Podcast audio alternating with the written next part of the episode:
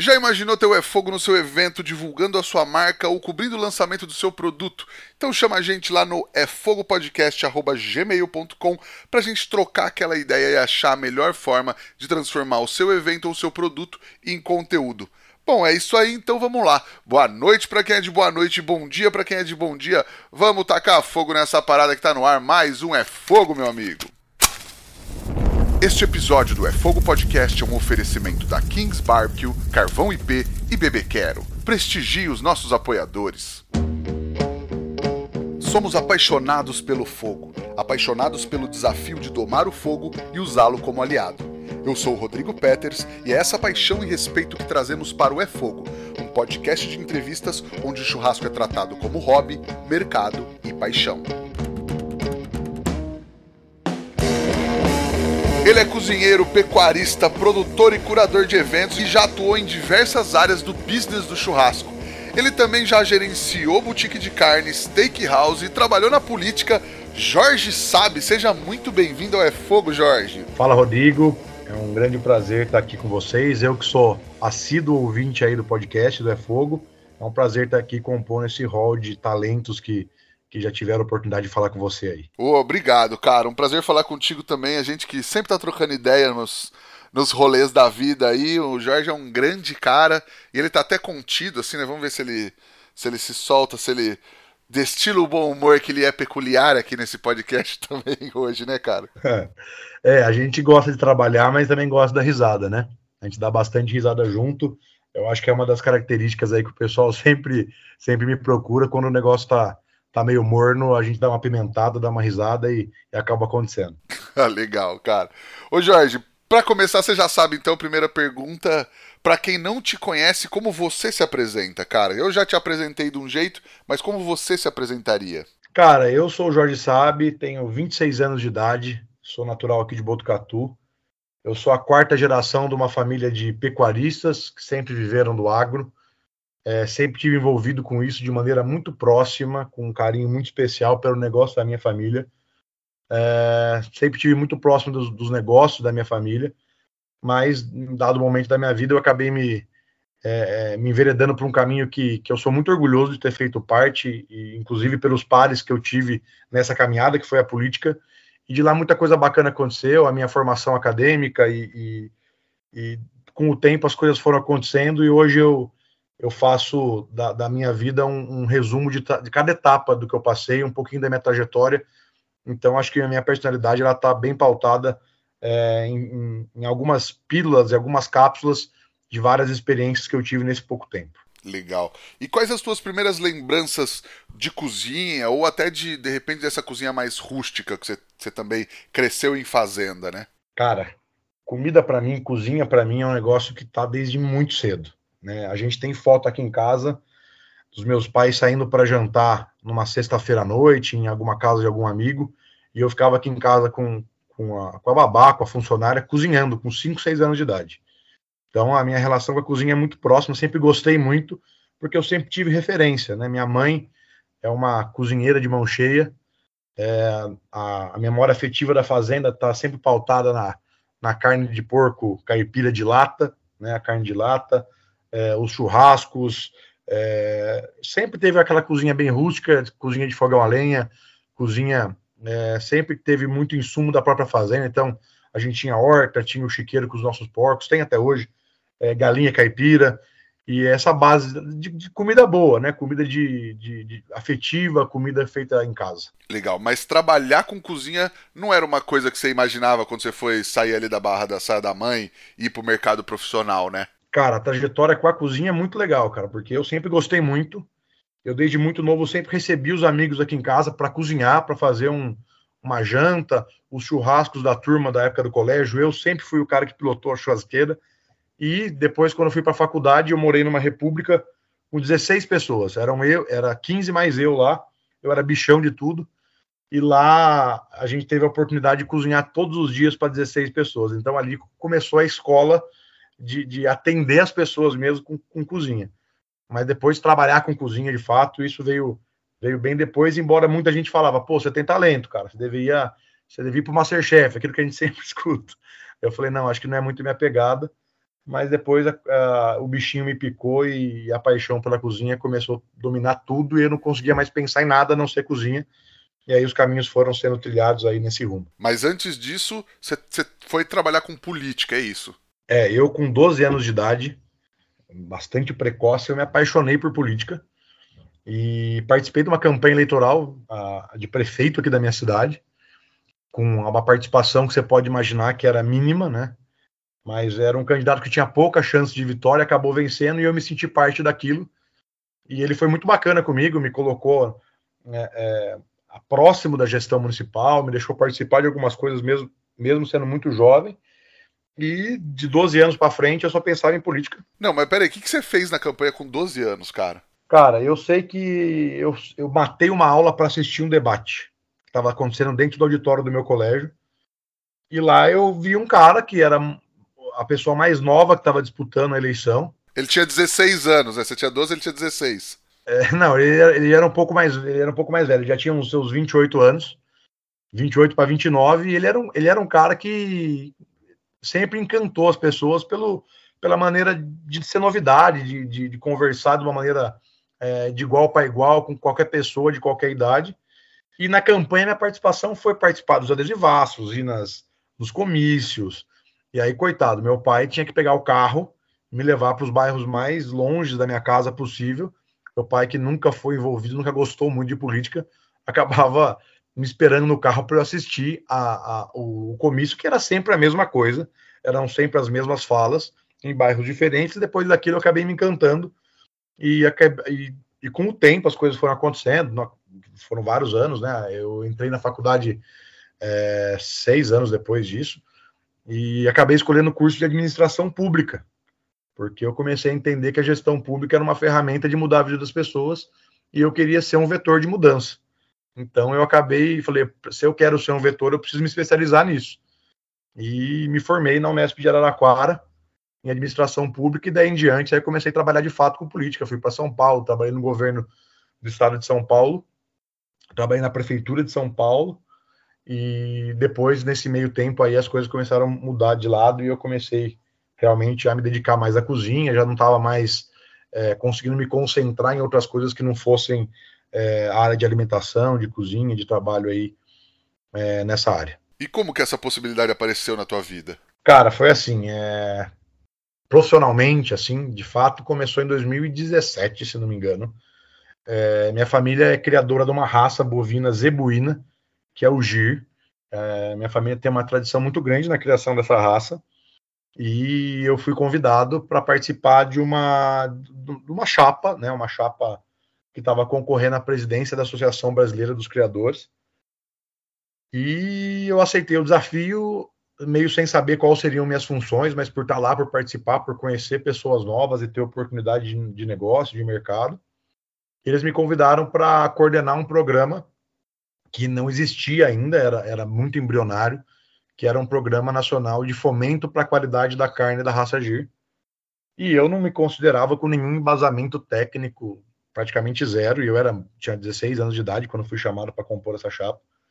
E, e, eu fui minto, eu tinha 18 anos de idade quando fui chamado, e aí eu fui atrás do Roberto Barcelos, que eu tinha estudado com o Lucas, filho do Roberto. É, e eu falei, Roberto, eu queria fazer teu curso. Ele falou, não, então venha fazer. Aí eu participei do curso em 2017, lá eu conheci várias figuras que hoje são colegas de trabalho, são amigos muito próximos. E o Lucas, é, a gente se reencontrou, porque eu tinha estudado com ele no colégio. Então a gente começou a bater um papo sobre evento, e sempre que tinha alguma oportunidade que eu conseguia, é, que eu não estava em Araraquara, não estava na faculdade, ou não estava na fazenda, eu acompanhava ele em alguns festivais, em alguns eventos, e ali foi a minha primeira, minha, meu primeiro contato assim com a, com a cozinha é, mais do lado, mais pro lado profissional. E aí eu comecei a conhecer mais gente nos festivais e isso foi abrindo vários caminhos. Legal. E acho que a gente estava conversando, né? acho que você tem um perfil legal e uma experiência legal para a gente falar com todo mundo que ouve o podcast que está pensando em empreender, às vezes nos mais diversos negócios do churrasco.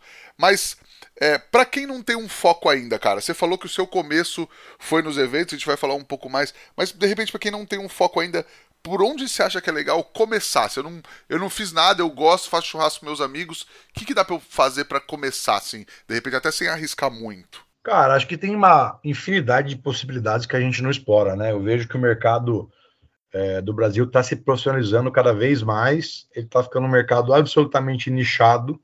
Então, existem os especialistas em parrilhas, especialistas em fogo de chão, é, em defumação, em American Barbecue.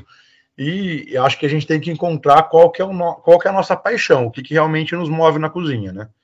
É, eu acho que todo mundo é, tem as suas preferências, embora é, eu fale por mim, eu arrisco em várias áreas, eu gosto de brincar com várias áreas, com várias técnicas de fogo, eu gosto de brincar muito com fermentação, panificação, mas primeiro acho que é entender qual que é a tua paixão, o que, que te move e o que, que te faz querer estudar cada vez mais e aprimorar suas técnicas, né? E, e com base nisso você consegue né, entender qual que é o teu mercado. Né? Eu acho que é, quando você é, faz é, com é, você retém um, um, uma atuação por repetição, a excelência é uma consequência da repetição. Né? Eu, eu, costumo dizer que, que o esforço ele sempre vai superar o talento. Né? Existem, existem muitas pessoas que eu sei que são talentosas, mas que se acomodaram de uma maneira e entregam sempre as mesmas coisas, sempre as mesmas receitas, mas aquela pessoa que é esforçada e busca sempre melhorar e crescer e, e, ficar cada vez melhor naquilo que se propõe, é a pessoa que ela é, ela acaba sendo é, reconhecida, acaba tendo notoriedade para dominar aquela técnica ou aquele preparo. Então, acho que o primeiro passo, é, é, antes até da gente falar de business de fato, falar sobre plano de negócio e tudo mais, eu acho que a pessoa tem que aprimorar, entender naquilo que ela é boa e naquilo que, que move ela, né? Tem que ter, embora tenha que ter é, para o lado do business muita razão, né? Muito pé no chão. Se não houver um pouco de paixão, um pouco de emoção, eu acho que não acaba não fazendo sentido. Sim, não, legal. E acho que a gente tem diversas áreas que a gente pode falar, né? A gente pode falar de boutique, de restaurante, de curso, consultoria, de produzir evento, de curadoria de evento, de cozinhar evento. Mas acho que também cada um tem um perfil bem diferente, né? É, eu jamais me imaginei como, como gerente de restaurante, né? Eu gerenciei um restaurante aqui de Botucatu, a Confraria do Fogo. É, eu entrei para a Confraria do Fogo, ela estava em fase de obras ainda. Então, é, eu acompanhei bem de perto todo esse movimento de engenharia de cardápio, é, consegui, tive muito espaço para conseguir dar alguns palpites, algumas alternativas para cardápio, para montagem de cozinha, para montagem de salão, treinamento de equipe, né? E depois veio a oportunidade também de é, adquirir, ser sócio, fazer parte do quadro societário da Confraria da Carne, que é a boutique, e, e, ali grandes experiências aconteceram, né? Ali foi o meu grande laboratório para que hoje eu possa trabalhar com isso.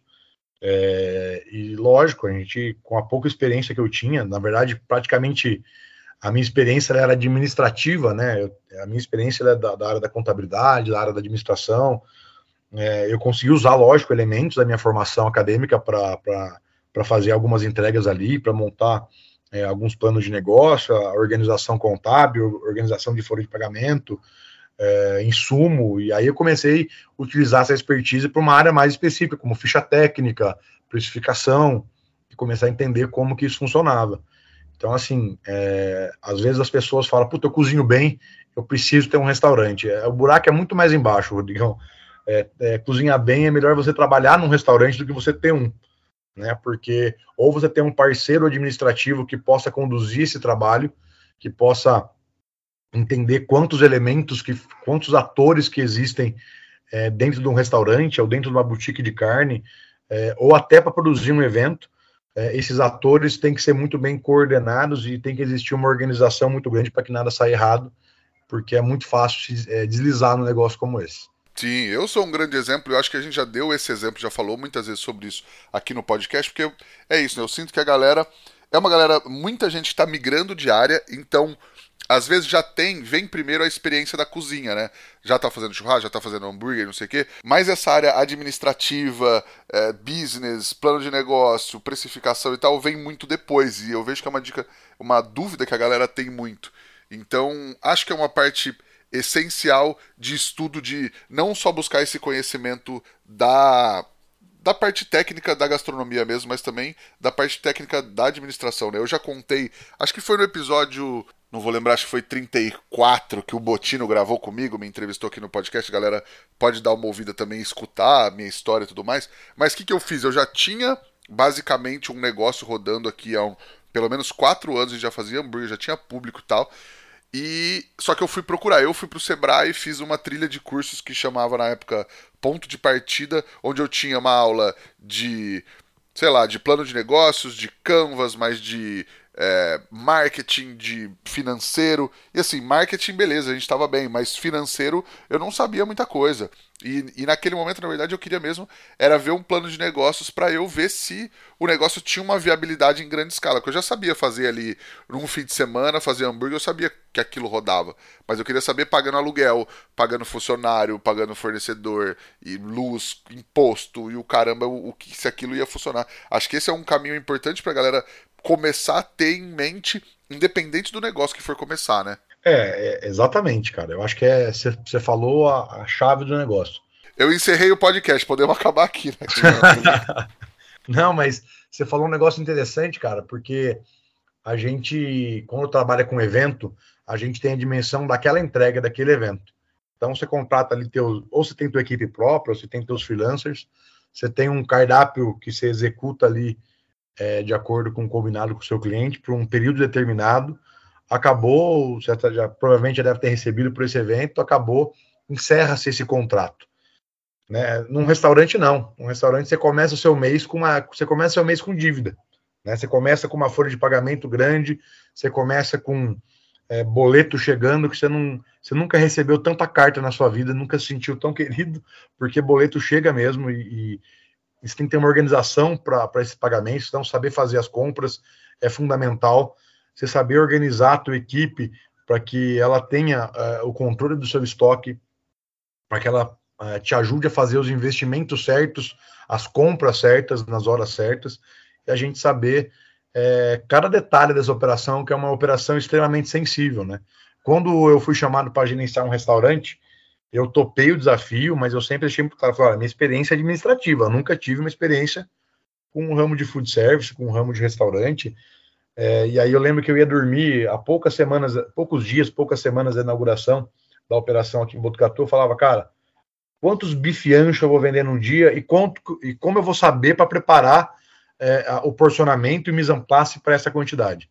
Né? E isso era um negócio que me deixava absolutamente em choque no começo, e é natural mas é uma preocupação que as pessoas que, que cozinham bem e acham que têm capacidade de ter um restaurante, eu acho que uma das últimas coisas que elas têm que se preocupar é se elas cozinham bem ou não. Né? Porque isso aí já é uma conquista que elas estabeleceram, tá? já cozinham bem. Só que cozinhar bem num padrão, é, cozinhar bem numa entrega é, com, com, uma engenharia de cardápio que faça sentido, para que você não tenha é, um número muito grande de insumos, para que você não se complique depois para compras, que você tenha certeza do fornecimento desses produtos é, que você consiga precificar e fazer cotação semanal para colocar na sua tabela de precificação de ficha técnica. Então, as preocupações vão muito além de cozinhar bem. Cozinhar bem no evento, ou cozinhar bem para os amigos, ou é, talvez até um delivery, é muito diferente de você ter um restaurante aberto, com um cardápio bem elaborado, com uma equipe bem treinada para fazer a venda desses produtos, explicar exatamente é, sobre os preparos, sobre os cortes, enfim, é, é uma engenharia, é um mecanismo muito mais complexo do que evento. Então, é, tenham pelo menos a experiência, trabalhem, se ofereçam de voluntários para passar uma semana no administrativo num restaurante, acompanhando o gerente ou entendendo como que funciona a operação. E quando você for jantar ou almoçar em algum restaurante que você gosta, é, observe um pouco o entorno além do prato que você está comendo, sabe? Observe como se comporta a cozinha, como se comportam os garçons, é, como é que funciona ali é, a parte de pedidos, se é por celular, se é por anotação, se existe realmente uma, uma preocupação com a melhor entrega, porque todas essas preocupações fazem teu restaurante ter excelência, fazem tua operação ser lembrada por qualidade, né? Não basta uma excelente comida se o atendimento é ruim, não basta um excelente atendimento se a comida não entrega aquilo que ela promete e, e o que você está cobrando por ela. Então a engenharia ela vai muito além é, de você de você cozinhar bem. Legal. E, de, e provavelmente o, o, o, que você menos vai fazer no restaurante vai ser cozinhar, né? Tem todo esse lado gerencial, administrativo, de gerenciar a compra, gerenciar a equipe, atendimento, tudo mais. cozinhar vai ser uma parte muito pequena do que você vai fazer no restaurante, né?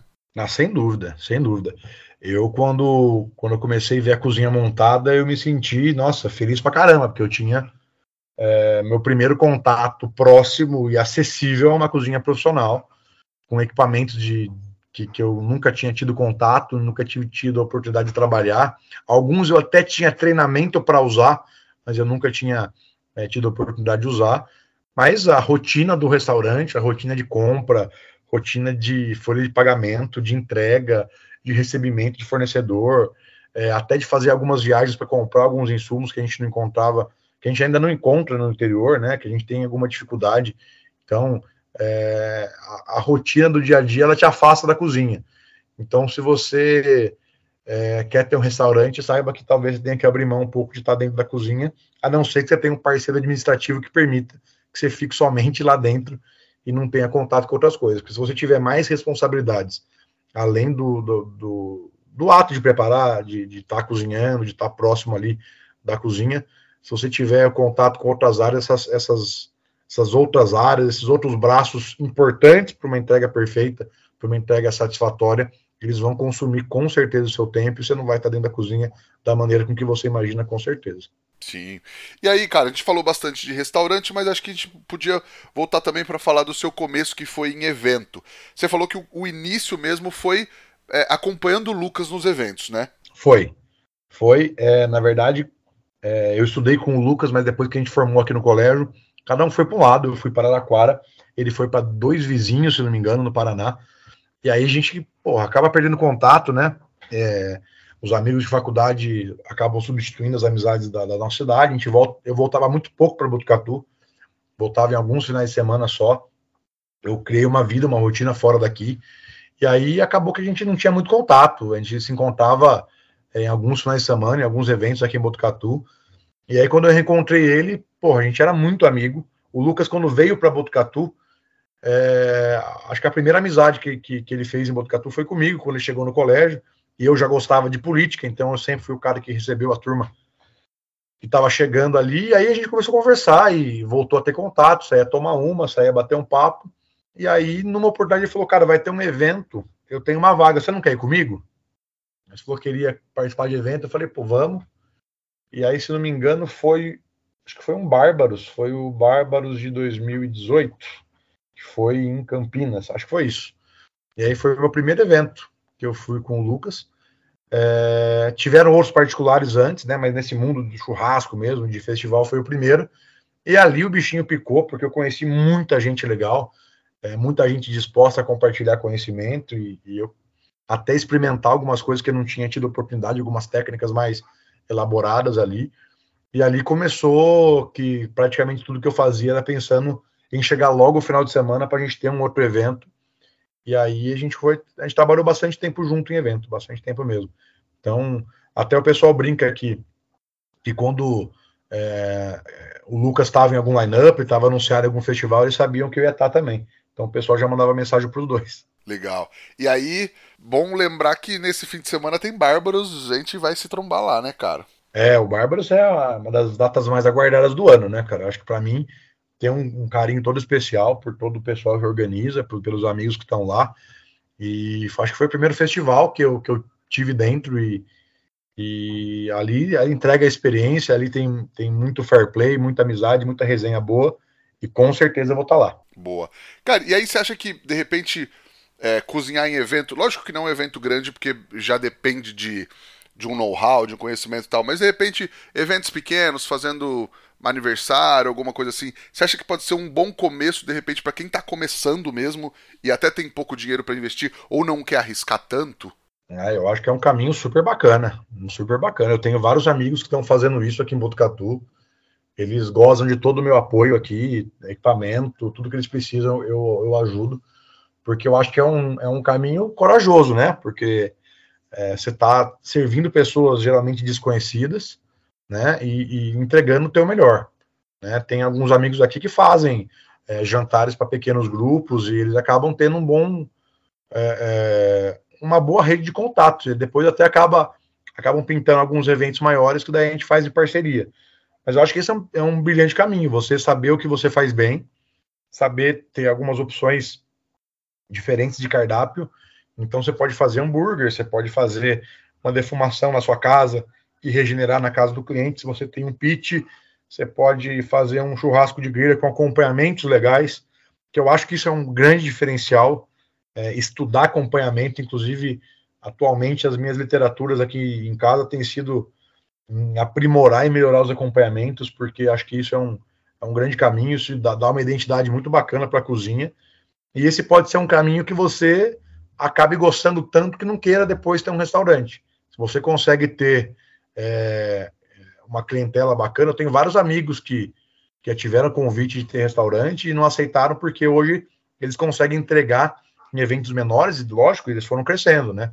Tem amigos que faziam aí é, churrasco para grupo de 10, 20 pessoas, e hoje já atendem com equipamento próprio, evento para 250, 300 pessoas, fazem participação de, de, de, de, cozinha em alguns restaurantes de final de semana, e aí isso vai, e aí o, o caminho é você que trilha, cara, não acho que não tem muito, não tem muito essa de as coisas acontecerem meio naturalmente, assim, acho que você tem que trilhar teu caminho, entender quais, quais são os seus objetivos, entender o que você tem capacidade e dar um passo de cada vez.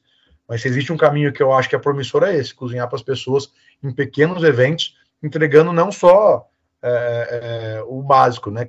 Uma identidade sua e uma experiência diferente para quem consome. E isso não necessariamente precisa ser um primeiro passo para assar em eventos grandes, como o Bárbaros que a gente está citando aqui, né? Porque isso acaba sendo uma consequência, mas tem gente que o objetivo ou o core do negócio é fazer eventos pequenos, fazer eventos corporativos, eventos para as famílias e tal, porque é ali que, que, enfim, que vai ganhar dinheiro de verdade, né? que, que vai fazer o mês render, né? Ah, com certeza. E se existe uma escola que é uma escola. É, eu não vou falar que ela é barata, porque ela exige sim um, um, um não vou nem dizer gasto, mas existe um investimento. É, cara, procure suas referências, converse com elas. Existem é, chefes brilhantes que são absolutamente acessíveis. Foram pessoas que me ajudaram muito também, é, além do Lucas. E tem a Júlia Carvalho, tem o Marcão, Beethoven Picuí. Tem uma série de pessoas que eu não vou nem citar mais, porque seria injusto que tantas pessoas que me ajudaram, Hércules, me deram a oportunidade de trabalhar é, junto com eles. E aí, cara, é, ali é a grande escola, ali é, o, é, a grande virada de chave, eu acho, é, para você aprender mesmo. Assim. Acho que tem muita coisa que a gente consegue ser autodidata. Hoje tem muito conteúdo bom no YouTube. Tem o Bruno Salomão, tem, tem várias pessoas que fazem um trabalho bem legal de, de, de, de compartilhar conteúdo, de compartilhar técnica, de ensinar como fazer. Mas você está lado a lado de um chefe numa pegada de entrega, num evento para 1.500, 2.000, 3.000 pessoas. É, essa adrenalina, esse sentimento todo de ser, fazer parte daquela entrega, eu acho que ele é muito, muito bom, porque você acaba perdendo um pouco algumas inseguranças que você tinha. Porque também a gente trabalhar com um evento pequeno, lógico, no começo dá um friozinho na barriga, mas você vai acabando, você vai se acomodando, você já tem ali o teu planejamento para aquele evento, você sabe exatamente quais são as etapas de mise en place, é, é, a quantidade que você vai ter que comprar, isso você vai aprimorando mas é, é, tá num grande festival, ele pode ser um, talvez até uma, uma, uma escola bacana para você melhorar o seu negócio, é, na, na, independente do tamanho que ele seja. Legal. E aí, depois de, de começar nos eventos tal, uma das suas primeiras experiências foi em boutique de carne também, que é um negócio que vai quase para o outro lado dessa cadeia, né? É, na verdade, se existe uma escola que é que ela foi para mim é super importante até para para eu aprimorar a minha cozinha foi a boutique de carne, cara, porque é uma boutique de carne ela tem ela tem vários desafios, né? Eu acho que ela já teve fases bem melhores, sabe? Acho que as boutiques de carne já passaram por fases muito melhores porque elas detinham é, é, é, praticamente a exclusividade de carne de qualidade no Brasil. E hoje a gente vê uma realidade que supermercados estão cada vez mais é, nichando seus mercados e conseguindo entregar qualidade também. E a gente tem também açougues, açougues de bairro, açougues comuns. A maioria deles está investindo numa geladeira com alguns cortes um pouco mais nobres. Então, o acesso a essa carne ele aumentou de certa maneira. Talvez não no mesmo padrão que as boutiques entregam, porque tem boutiques que fazem trabalhos é, artesanais e trabalhos brilhantes, mas a experiência que eu tive lá é, foi de entender é, mais uma etapa dessa cadeia, né? Porque a, a, escola que eu venho é a escola da produção.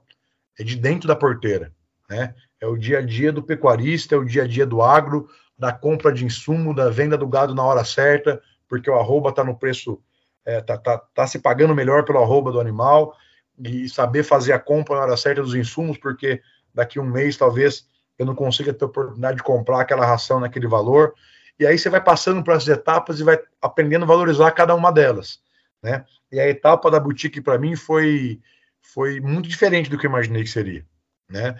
É, a gente não pode ter uma, uma boutique de carne como uma loja passiva, onde você abre suas portas todos os dias às 9 horas da manhã e fecha às 7 horas da noite e espera que as pessoas venham comprar.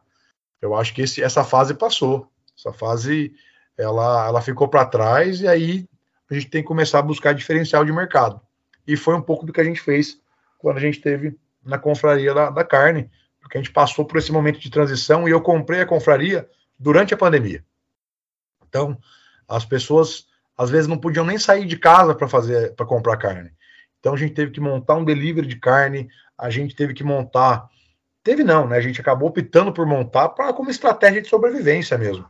Mas a gente é, buscava agregar valor ao máximo a todos os nossos produtos. Então, aos finais de semana, a gente tinha uma espécie de rocerri lá dentro, a gente entregava alguns assados. É, a, durante a pandemia também, que eu criei uma, uma paixão extrema pela charcutaria, comecei a fazer pastrame, vendi muito pastrame na confraria, é, que é uma das coisas que eu mais gosto de fazer, e ali eu aprendi é, etapa por etapa de como agregar valor ao meu negócio. Então, a boutique de carne, eu acredito, eu acredito, pela experiência que eu tive, que poucas boutiques sobrevivem vendendo carne, sabe? Acho que é uma realidade. E se você não tiver negócios é, locais, por exemplo, fornecer carne para restaurante, você pode ser um fornecedor de carne para restaurante, você pode é, otimizar o teu negócio vendendo outros produtos que tem a ver com, com, com, o churrasco, por exemplo, eu posso vender mais acompanhamentos, então posso vender massas, massas frescas, massas secas, é, eu posso produzir um molho e vender o meu molho ali, eu posso, lógico, buscando todas as certificações, sejam elas municipais, né, que hoje em dia a gente tem o SIM, que é uma ferramenta que as boutiques deveriam todas procurar, é, que é o certificado é, de inspeção municipal, é, que é é, é, é, o que garante que você possa vender. Então, é, fazer as próprias linguiças, você, se, sei lá, existe uma gama de coisas que você pode agregar valor e trazer para dentro do seu negócio oportunidade de venda, né? E fazer com que o seu negócio seja atrativo. E aí, uma das coisas que eu sempre ouvi, é, sempre ouvi do Roberto nos cursos e sempre tive junto, e eu não tinha entendido até então qual que era essa, essa dor né? Porque para você produzir uma carne de qualidade, você produz uma carne de qualidade de todos os cortes, né? Eu não consigo selecionar quais são os cortes que o animal vai produzir com qualidade e quais não.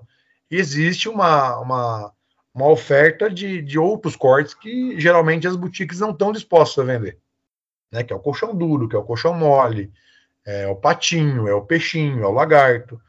Então, por muitas vezes, eu fui uma das pessoas que compravam esses cortes e buscavam alternativa para vender eles com qualidade para vender isso com agregação de valor.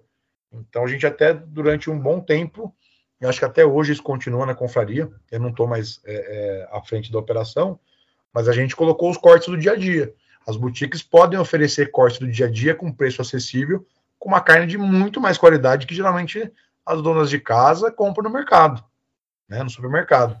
Então, é, a virada de chave é entender que a boutique de carne ela tem que ela tem que se reinventar cada dia e principalmente entender qual que é o consumidor, quem é que está consumindo e se o trabalho que eu tenho feito em cima da minha, da minha boutique, eu estou limitando o meu público, né? Porque é, dificilmente eu vinha uma dona de casa dentro da minha boutique.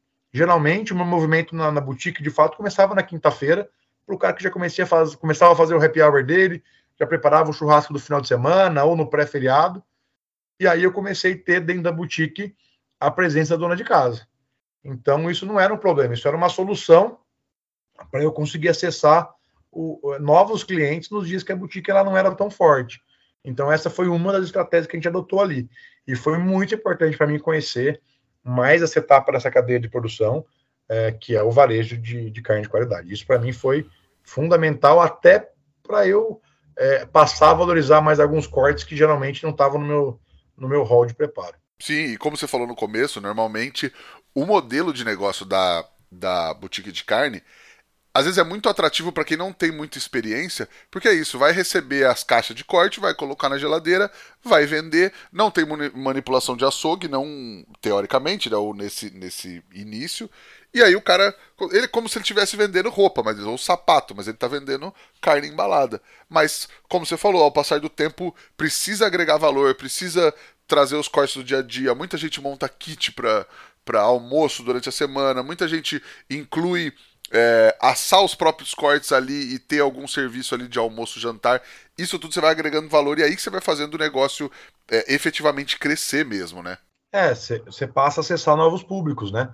É, uma das coisas que, que a, a confraria fez e hoje ela é um grande negócio é, foi o, os kits hambúrguer, cara. É, a gente vendia quatro pães, quatro fatias de queijo, quatro blends de 150 gramas é, e as pessoas compravam isso para fazer em casa. E aí eles começaram a gostar tanto, depois a confraria do Fogo como restaurante passou a preparar esses hambúrgueres, que foi o que salvou a confraria é, durante a pandemia. Né? Então, assim, é, algumas soluções são muito. A gente às vezes busca é, é fazer algo super diferente, super inovador, e esquece que se a gente fizer o arroz feijão bem feito, é, com carinho, com, com, com com objetivos bem traçados, a gente consegue fazer uma entrega que as pessoas vão valorizar. E isso foi muito claro para mim quando a gente estava no momento mais difícil da pandemia, lockdown, não podia sair para a rua, e a gente conseguia. É, não conseguia ganhar muito dinheiro, não, viu, Rodrigo? Mas a gente conseguia segurar bem as pontas lá e pelo menos pagar todos, honrar todos os nossos compromissos com os nossos fornecedores, com os nossos funcionários, e isso sempre foi um objetivo muito claro para a gente mas a gente conseguiu passar por, uma, por um momento mais difícil que eu acho que um empresário pode passar, né? E a gente viu tantos amigos, tantas é, boutiques de carne, restaurantes que sempre foram referências para mim, infelizmente fecharem as portas naquele período. Então eu acho que a minha experiência administrativa e a, a, a minha a virtude de estar disposto a aprender e superar alguns desafios foi fundamental e, e, e hoje virou até virou até negócio. Legal. E também tem isso, né? No, no, momento da pandemia era um modo sobrevivência, não era um modo crescimento, era, era continuar vivo mesmo e continuar aberto, né? Nossa, quantas vezes durante a pandemia a gente não trocou ideia, né, Rodrigo? Então, cara, como é que você está fazendo aí? Tô tendo dificuldade nisso, naquilo. E nessa hora era se ajudar mesmo, entender que a gente ia passar por um momento, a gente não sabia quanto tempo isso ia durar, né? Em tese eram duas semanas e acabou se tornando dois anos, né? Eu lembro até hoje é, dia 18 de março de 2020. Esse dia, acho que eu nunca vou esquecer, acho que foi o dia que eu mais passei é, nervoso, ansiedade, porque era tudo muito novo e aquilo só foi piorando, piorando, piorando. A gente vendo as coisas acontecendo com uma velocidade assustadora, a gente tendo que é, é, honrar aquela, aqueles funcionários, honrar aquela operação e honrar o nosso ganha-pão no dia a dia, né? Então, é, ali foi uma escola. Acho que quem conseguiu passar pela pandemia, é, lógico, entre mortos e feridos, né? É, a gente saiu bem machucado, da, inclusive financeiramente, inclusive perdendo amigos queridos, mas a gente ter conseguido passar por esse momento tão difícil foi uma grande escola. Não, com certeza.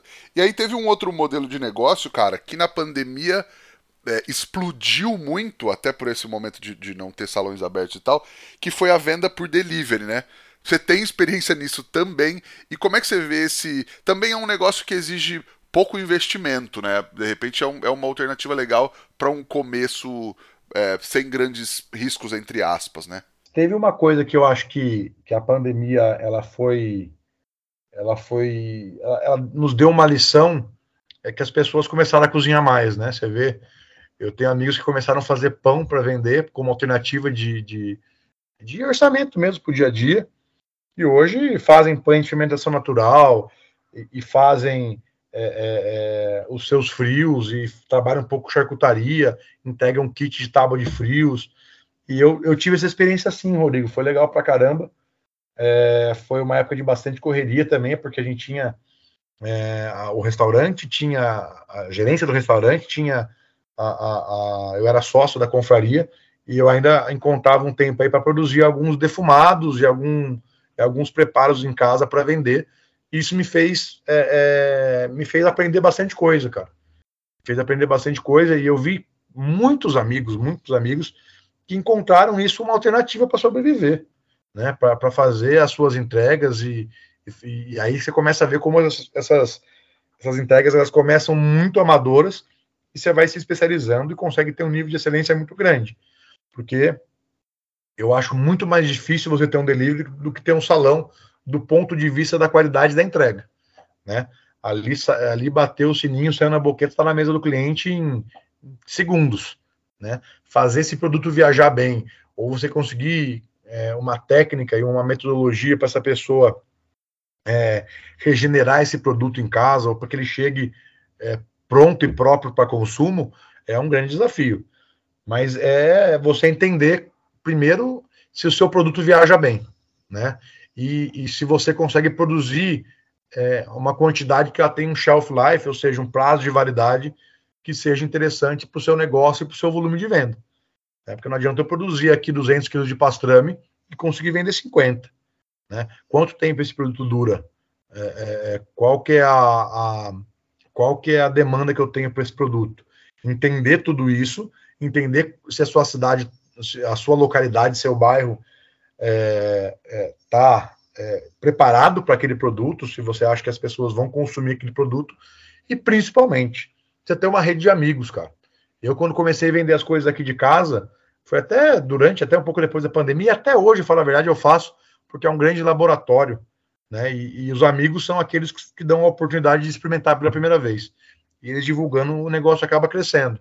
Eu posso citar vários amigos aqui, é, colegas de trabalho, que fizeram um brilhante trabalho de, de entrega é, de defumados, de. Pô, o Tenente fez. É, quantas vezes eu não comprei do Tenente as focaccias, as massas de pizza de fermentação natural? O Fernandinho e o Adriano fazendo os defumados deles, que eram sensacionais. Pedro Espadaro, cara, vários, vários fizeram e, e, e conseguiram encontrar nesse, nesse modelo uma alternativa. E muitas das pessoas que começaram a fazer isso não pararam mais. Né? Eu não faço isso com frequência, eu solto é, microlotes quando eu tenho tempo disponível, que infelizmente está cada vez mais raro, e entra naquela conversa que a gente teve, que cada vez mais eu estou distante da cozinha. Mas é, eu me policio bastante para não, não, não, perder essa distância, e por isso eu estou estabelecendo como meta, pelo menos uma vez por mês, fazer essas entregas. Mas é, é, é entender embalagem, é entender produto, é entender demanda, é entender entrega. Né? E aí, se você tiver bem alinhado os seus objetivos, tiver as embalagens, e um espaço bacana na sua casa que você possa se dedicar a isso, é, você não precisa nem ter um outro espaço, você pode fazer na sua casa mesmo e, e comece com seus amigos. Comece com seus amigos que com certeza é, são seus primeiros clientes e eles que vão dar notoriedade para o seu trabalho. Boa. Essa dica eu acho muito legal dos amigos, mas eu acho que é legal também às vezes a gente pensar em um outro lado. Eu não estou discordando de você, mas é um complemento para você não contar com seus amigos como clientes do seu negócio. Porque às vezes, beleza, eles dão uma força, eles ajudam. E eu acho que no início, principalmente no início, é muito importante divulgar, porque daí vai como rede, né? Eles divulgam para os amigos deles e tudo mais. Mas eu acho que às vezes, até num plano de negócio, é, eu já ouvi muitas vezes e, e vivo isso bastante no restaurante. Assim, não conte com seus amigos para ganhar o seu ganha-pão, porque nem sempre seus amigos vão estar tá lá. E aí o, o cliente às vezes vira mais amigo frequentador do seu negócio do que seu amigo em si, né, cara? Não sei se você tem experiência também nesse sentido. Ah, eu tenho sim. E acho que talvez eu tenha me expressado mal. Você tem toda a razão. Eu acho que os seus amigos podem ser a maneira de validar o seu negócio. Né? Se eles validarem, é, tá legal, chegou bacana aí, ó. Só que, infelizmente, isso existe mesmo, né? Às vezes, se você não dá um desconto para o seu amigo, ele não compra de você e compra do seu concorrente, às vezes até mais caro do que pagaria pelo seu produto. Isso acontece mesmo e infelizmente é assim. Mas se você tiver com quem validar, ou seja, com a família, ou com amigos mais próximos, aí namorada, amigos, enfim, isso é a maneira de validar o teu negócio. E lógico, pô, eu, eu, eu fazendo as minhas entregas aqui, é, atendendo os, os, clientes da confraria, é, na, no, na, na, caminhada de consultoria, de assessoria, de evento mesmo, eu fiz grandes amigos, né? Eu tenho, eu tenho alguns clientes que são amigos que eles vinham buscar, às vezes, um defumado aqui em casa, eles entravam tomavam uma cerveja comigo, enquanto a gente fazia as embalagens e preparava as coisas aqui. Isso sempre foi é, é, um dos motivos que, que eu, eu coloco como meta continuar fazendo, porque a gente conhece pessoas muito legais e é, pessoas muito legais elas acabam gerando oportunidade de negócio e isso faz parte do, do, teu, do, teu, do teu plano e isso é muito importante. Sim, é, não, eu nem discordei, nem acho que se expressou mal, mas eu só quis trazer também esse outro lado, porque às vezes a galera fala, putz, vou começar com meus amigos, deu certo, vou seguir com meus amigos. Mas é, às vezes o amigo quer mais um desconto, quer mais tá ali, e aí você vai achar realmente o seu público ali na frente, né? Exatamente. Boa. E aí, cara, um outro lado que você também tem se enveredado bastante ultimamente, a produção de cursos e de eventos. A produção produção de fazer o negócio acontecer mesmo. Aí já é um negócio que talvez demande um pouco mais de, não sei, de conhecimento ou talvez de expertise. O que você acha dessa, dessa área, Jorge? Cara, eu sempre gostei. Na verdade, uma das etapas da, da minha vida que eu não contei aqui é que eu sempre fui um cara que eu fui apaixonado por marketing, né? Publicidade, eventos. Já trabalhei com eventos desde muito cedo aqui na minha cidade. E quando eu fui morar fora, fui primeira vez que eu saí de casa, né, que eu fui para Araraquara estudar, a gente organizava as festas universitárias. E eu me aproximei das pessoas que organizavam essas festas, que sabiam organizar. E a gente tinha de todo tipo de festa, desde cervejadas dentro da República até festa para 2.500 pessoas ali na, na, nas chácaras que a gente locava. E aí a gente tinha uma série de funções e etapas a serem estabelecidas e eu comecei a me apaixonar por isso.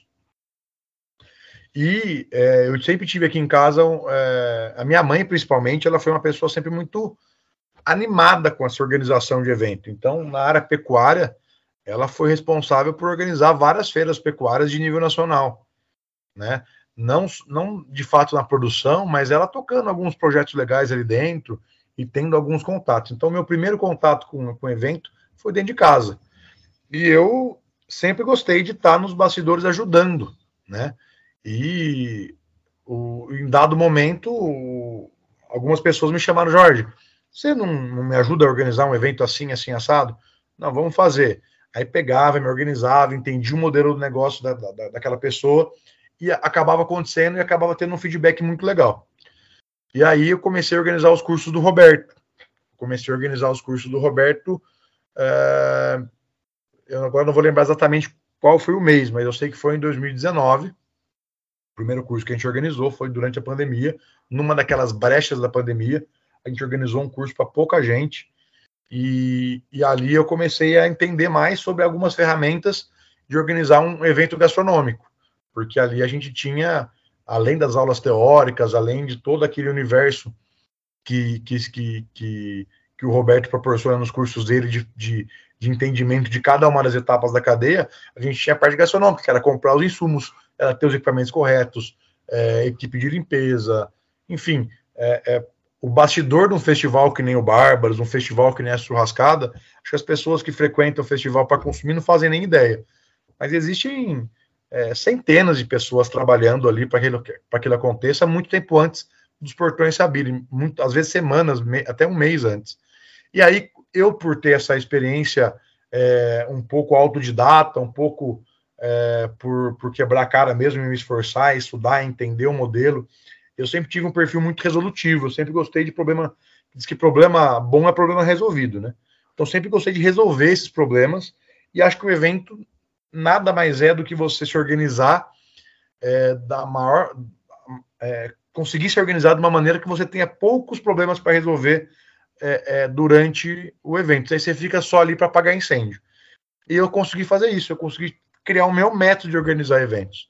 Então, eu tenho um método próprio, eu tenho aqui a maneira com que eu organizo diferentes tipos de eventos, e por essa experiência eu recebi alguns convites muito legais, e acabou acontecendo que agora, é, não, não faz muito tempo, faz acho que um ano aí que eu estou é, bastante dedicado à organização de alguns eventos gastronômicos e na área do, do agronegócio também. Então, a gente organizou alguns festivais de primeira viagem esse ano, tive a oportunidade de ser curador de algumas estações do Midstock em Sorocaba. Estava é, na equipe do Fernandinho, do Churras 366, no, no Guinness, lá do, do BBQ Mix em Goiânia, que aquilo foi uma, uma missão de guerra para qualquer pessoa que organize evento. Foi uma, um, uma experiência muito legal que eu tive lá. E a gente está é, cada vez mais sendo contatado e contratado para organizar alguns eventos, alguns festivais pequenos, alguns festivais um pouco maiores e até a gente é, é convidado para ser sócio aí de alguns festivais. Então, é, é, é, a organização de eventos é um outro mercado super interessante desse meio, porque é, é, é a arte de aglutinar e, e, conversar com as pessoas certas para que elas entreguem o melhor delas, né? E isso tem que ter um sincronismo absoluto, porque um festival de, de churrasco, ele não é só o lugar onde as pessoas vão para comer e beber, elas vão para viver experiências, para conhecer pessoas novas, para ouvir uma boa música, para compartilhar com as pessoas que não conseguiram estar tá lá o que elas estão vivendo ali. E a ideia de qualquer evento é transformar aqueles, é, aquele momento, o período do evento. Vamos supor que um evento é do meio-dia às seis da tarde, que ele seja uma experiência inesquecível.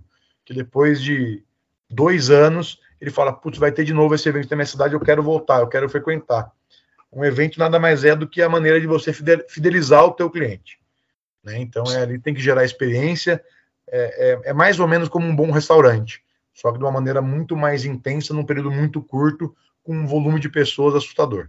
Legal. E é um negócio que acho que é difícil alguém começar por aí, mas de repente fazer pequenos eventos, eventos é, corporativos, aquilo que a gente já falou, de, de fazer pequenos eventos na sua cidade, na sua região e tal, de repente é um, é uma escola, né? Um, é um começo para chegar nisso aí, porque enfim, você tem que se programar, diferente de, de um restaurante, por exemplo, para estar tá com tudo pronto num lugar aleatório que você não tem aquela estrutura. Então você tem que se programar, fazer toda essa programação, todo esse, esse estudo para estar tá pronto, para estar tá tudo pronto naquele momento e aquela entrega para aquela determinada quantidade de pessoas. E um evento grande, lógico que tem muito mais, muito mais por trás, mas de repente é um começo assim, né? De repente o cara fala, putz, eu queria ter meu evento, eu queria ter um evento grande na minha cidade de repente eventos pequenos pode ser uma boa escola e um, e um bom laboratório, né? É, e, e, exatamente. Acho que pode ser um grande laboratório, desde um, de, um, é, é, de um festival de praça, que às vezes é, a gente é chamado para fazer, que é o festival dentro da cidade de São Paulo, por exemplo, tem o pessoal ali, meus, meus grandes amigos do Bexiga ali, e quando eles falam, Jorge, me indica dois parrilheiros que a gente vai fazer um, um festival cultural aqui, e aí você começa a pegar é, essas experiências, né? Mas eu acho que o mais importante, Rodrigo, para te falar bem a verdade, é que você saiba quais são as dores de quem vai trabalhar no evento, sabe? É, você, quando tem alguma experiência cozinhando em festival ou, ou de cozinha, você sabe o, o, onde, onde, aperta, onde aperta o calo, sabe? Então, assim, pô, eu preciso de um ponto de água para esses caras aqui perto, eu preciso é, de um ponto de luz em todas as estações, porque as pessoas vão carregar o celular, às vezes usar um multiprocessador, um liquidificador, eles precisam ter acesso a algumas ferramentas. Olha, o balcão aqui está muito baixo, é, vamos fazer um balcão um pouco mais alto. Eu, com 1,90m de altura, sofro muito com isso. Então, assim, a gente, a gente quando trabalha, quando conhece é, o evento é, do outro lado do balcão, você com certeza faz um trabalho melhor. E as pessoas hoje que fazem eventos é, de churrasco, né, de, de BBQ, enfim, gastronômicos, eu acho que boa parte deles tem experiência, mas eu já vi muito evento e já participei de vários eventos que é muito triste a realidade como o, quem assa, quem quem está ali trabalhando, eles são tratados, entendeu? Então acho que é um cuidado absoluto com respeito à nossa categoria, respeito com os nossos colegas. Desde o momento da curadoria, onde a gente discute cachê, a gente discute quem vai assar e o que vai assar, eu acho que é um negócio que a gente tem que ter um carinho muito especial. E acho que isso, é, é, só de você já ter algum envolvimento com a parte de cozinha, com churrasco, é, você vai estabelecer um diferencial é, absoluto, assim, porque é, a atenção e o carinho que você vai atender vai gerar resultado com certeza, e eu falo isso por experiência própria. Boa. E aí, chegamos na consultoria, que acho que é o. Talvez seria, não sei se o último estágio, mas um estágio um pouco mais avançado, onde a pessoa já tem uma experiência em alguma, em uma ou mais áreas, e aí ela vai poder é, transmitir essa experiência para outras pessoas que estão querendo exatamente comprar um pouco dessa experiência nossa e, e usar isso para alavancar o seu negócio ou para estruturar o seu negócio. Acho que esse já é um passo um pouco mais avançado, mas é um passo muito legal de, acho que é um passo um desafio bem legal, né, cara? Consultoria, acho que é o desafio mais satisfatório que existe dentro dessa dessa dessa carreira. Acho que é, é, a mesma coisa que alguém sorrir para um prato seu, sabe? Comer e, e, sorrir com satisfação, assim. É o mesmo prazer. Mas, é, para existir uma consultoria bem feita, é preciso que a pessoa entenda que ela precisa da sua ajuda. E talvez não da sua, mas ela precisa de ajuda de alguma maneira. Né? Porque se ela está buscando uma consultoria ou uma assessoria, ela está em algum momento errando ou acertando menos dentro daquele negócio. E é um desafio muito grande convencer é, dentro de um, de um. Às vezes a gente vai dar consultoria para um restaurante que existe há seis, sete anos.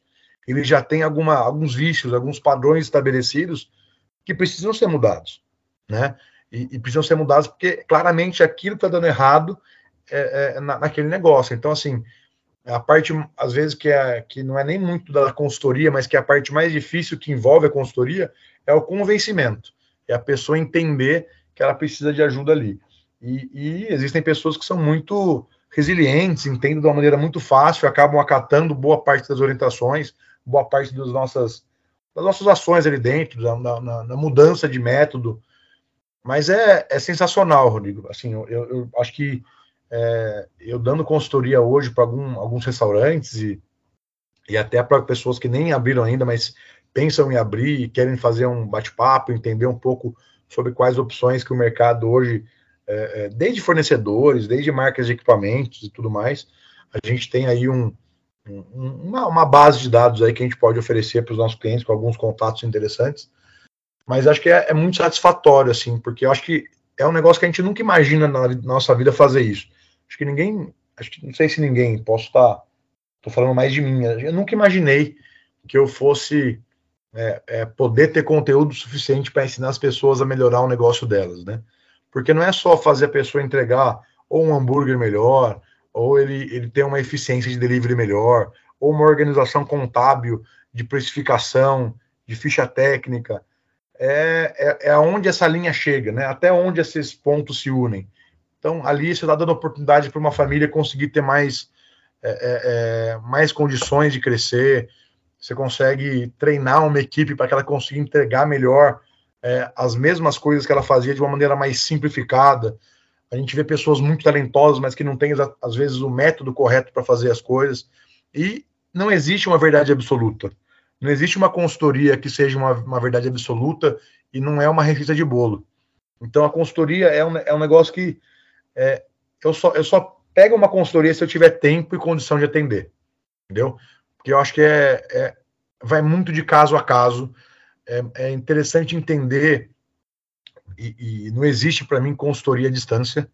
Acho que isso é um, um, grande erro. Você tem que estar dentro do restaurante, você tem que observar calado por algum, por algum tempo, um ou dois, três dias ali, para entender o que está acontecendo, entender se ele tem delivery, se ele tem salão, entender quais são os erros de execução dos pratos, entender qual é o erro de organização dentro da cozinha, e às vezes com muito pouco, porque a consultoria ela, ela tem o custo dela de fato, e às vezes ela tem o custo da indicação de equipamentos, da, da, da de alguns treinamentos que às vezes podem demandar algum outro tipo de investimento, mas às vezes com tão pouco a gente consegue melhorar tanto, né? Então a, a gente tem que também entender até qual ponto o teu cliente está disposto a mudar. E aí a consultoria, acho que ele é um caminho, foi um caminho meio natural para mim, porque eu nunca pensei em fazer consultoria. Mas eu fui demandado, olha, eu acho que você, que você pode me ajudar, queria saber é, quanto você cobra para fazer uma consultoria aqui no meu restaurante. E aí isso para mim foi um, foi um, um choque, porque eu, não, eu falei, cara, eu nunca fiz. Eu falei, eu sei que você nunca fez, mas vamos lá comigo, eu não sabia nem precificar isso ainda, né? E é bem recente, fazem poucos meses que eu fiz a minha primeira. E, e, e, a gente já tem aí uma metodologia e isso foi, foi crescendo de uma maneira bem natural, assim. E aí eu recebi algumas indicações, a gente tem trabalhado nisso. E é isso, é, é a, a, consultoria é, é um pouco da, do que eu vivi, é um pouco de cada cápsula de experiência que eu consegui consumir durante esse tempo dessa minha trajetória com cozinha. E a entrega de tudo isso, é, basicamente, a gente ter a humildade de interpretar é, interpretar o, o, negócio daquela pessoa e qual o objetivo dele. Né? Eu não posso fazer uma hamburgueria que ela, que ela trabalha o pai, a filha e a esposa ali na, na chapa, num pequeno telha. Eu não posso fazer que ela seja uma hamburgueria que vende 1.200 burgers por semana. Eu tenho que entender aquela realidade, precificar de acordo com a realidade daquela pessoa e entregar uma, uma mudança que ela consiga depois é, tocar, né? Porque não adianta a gente dar o perno maior que a, dar o passo maior que a nossa perna nos nossos negócios, a gente não deseja isso também para os nossos clientes.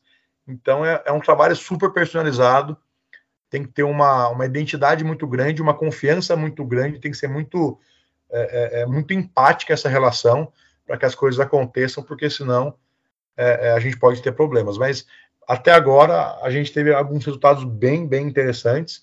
A gente já tem alguns agendamentos até o final do ano para a gente realizar mais novas consultorias e algo que me faz muito bem. É, muito satisfatório para mim trabalhar com isso hoje. Legal. E acho que de todos esses caminhos, é talvez o único que você não se prepara especificamente para isso. Eu não falar, ah, eu vou estudar para ser consultor. Acho que tem alguns casos raros, mas principalmente nesse ramo de gastronomia, normalmente a sua experiência é, e a experiência que você tem, que você contou até agora, ela conta muito mais como bagagem e como como aprendizado do que um aprendizado específico formal, um estudo só para aquilo, né? Porque, enfim, tem coisa de restaurante que você, maior, muitas coisas você pode estudar, mas você só vai saber realmente como é na prática, né? E aí na consultoria você precisa ter essa experiência na prática para poder passar, saber o que funciona, o que não funciona. É lógico que tem coisa que a gente estuda e consegue ver o reflexo, mas sem uma experiência prática é muito mais difícil, né?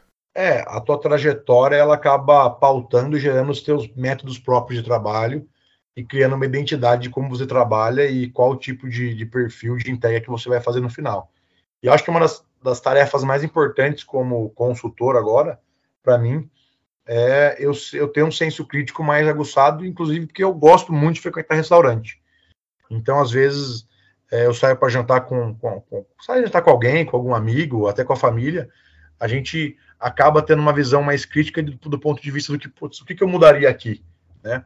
É, qualquer restaurante que você vai almoçar, jantar, ou vai tomar um lanche ali, ele é, uma, ele é um laboratório para você aprimorar algumas coisas e, e treinando esse senso crítico, aguçando essa, essa metodologia que a gente vai, a gente vai criando para conseguir atender nossos clientes.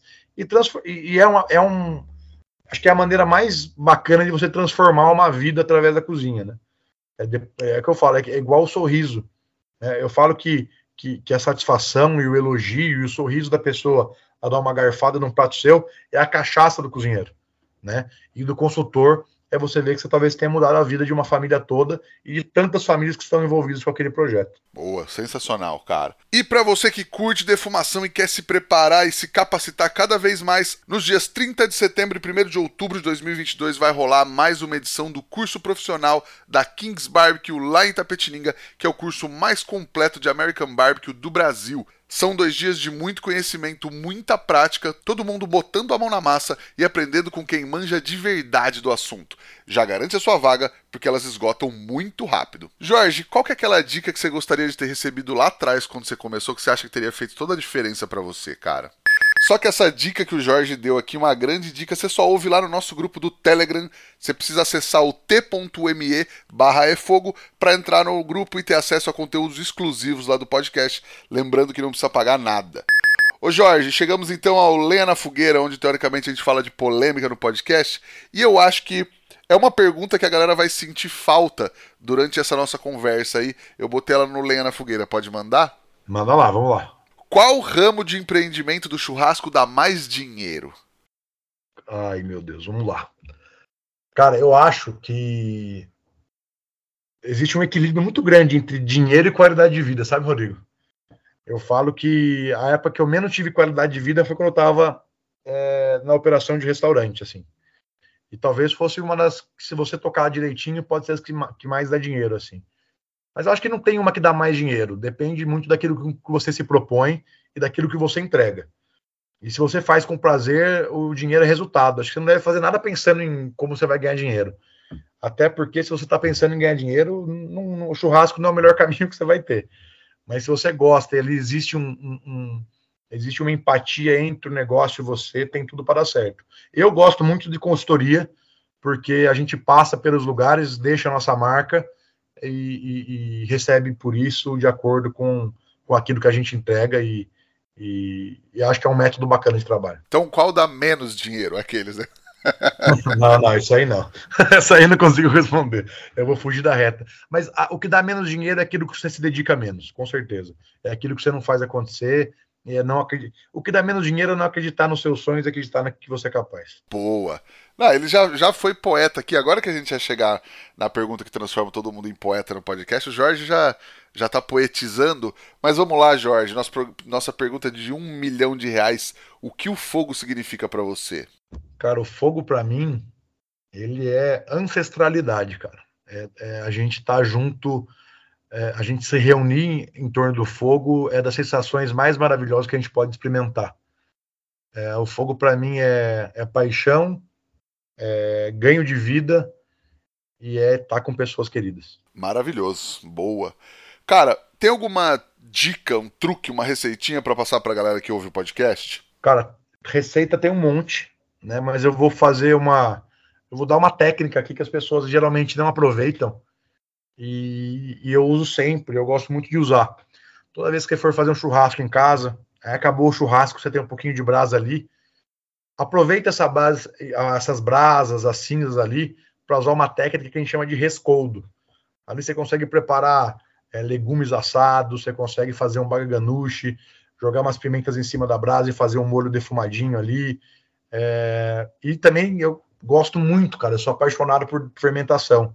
Se vocês puderem né, começar a desenvolver um pouco a fermentação no dia a dia de vocês aí também é uma dica bem bacana. Mas eu acho que a, a receita não vai, não vou, não vou deixar nenhuma porque acho que é muito pessoal.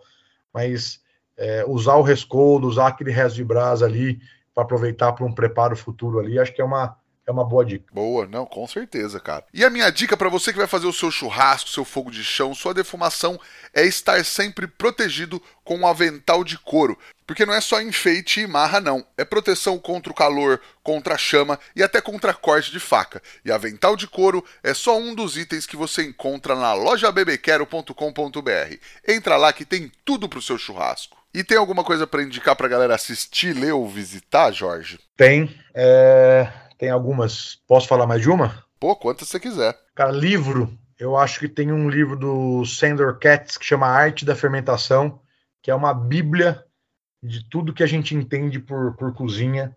É, além de receita, tem algumas histórias bacanas, contando um pouco sobre, sobre as técnicas dos processos. E a fermentação, ela com certeza pode ser uma paixão à primeira vista para muita gente que gosta de cozinha é, é, minha Bíblia e eu acho que não tem uma semana que eu não dei uma folhada para entender alguma coisa ou, ou é, é, melhorar os meus fermentados aqui em casa. Lembrando que você está falando de fermentação de, de alimentos, né? Não só fermentação de pães, né? Que a galera está mais acostumada ultimamente. Não, de, de tudo, né?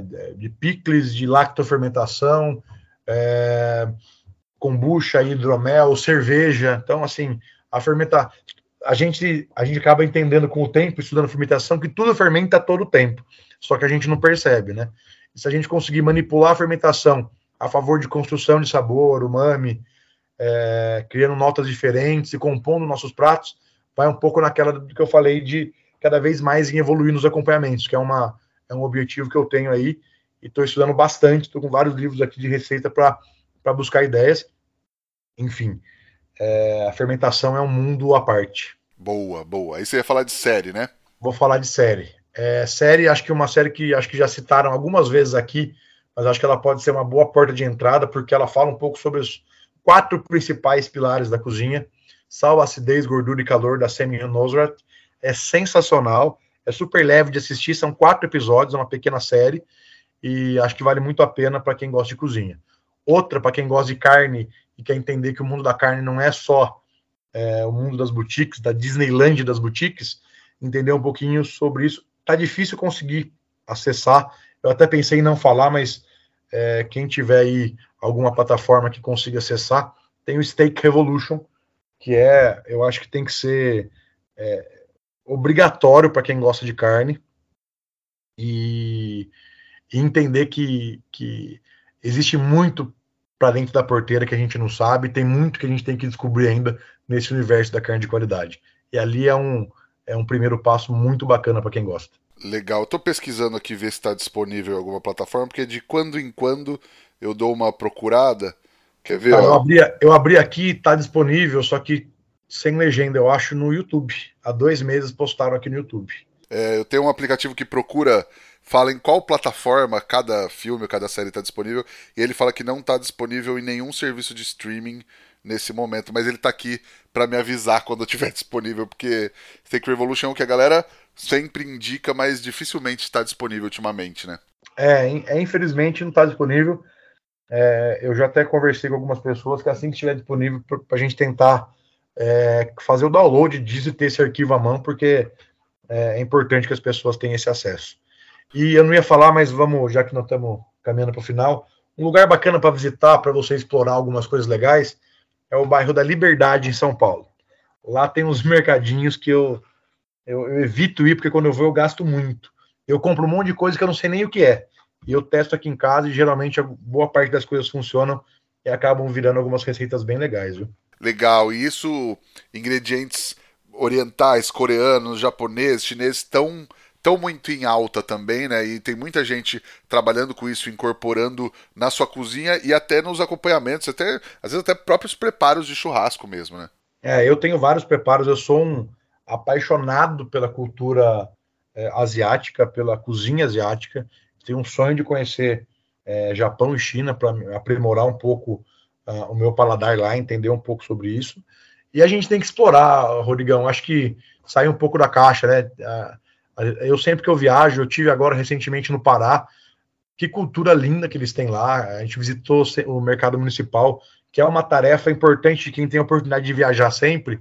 Esquece um pouquinho os pontos turísticos, vai nos pequenos mercados municipais, entende um pouco daquela cultura, compra uma farinha diferente, compra um feijão diferente, prepara isso na sua casa e vai criando vai criando trajetória, vai criando experiência, vai aumentando o repertório, porque é, no nosso país tem muita coisa bonita, muita coisa linda, na, na, tanto na cultura alimentar, como no, nos tipos de preparo da cultura alimentar. Então a gente tem que explorar todos eles aí, porque é, a gente acaba querendo viajar muito para fora do país, acaba deixando de, de valorizar o que a gente tem aqui dentro, que é muito lindo e é muito rico.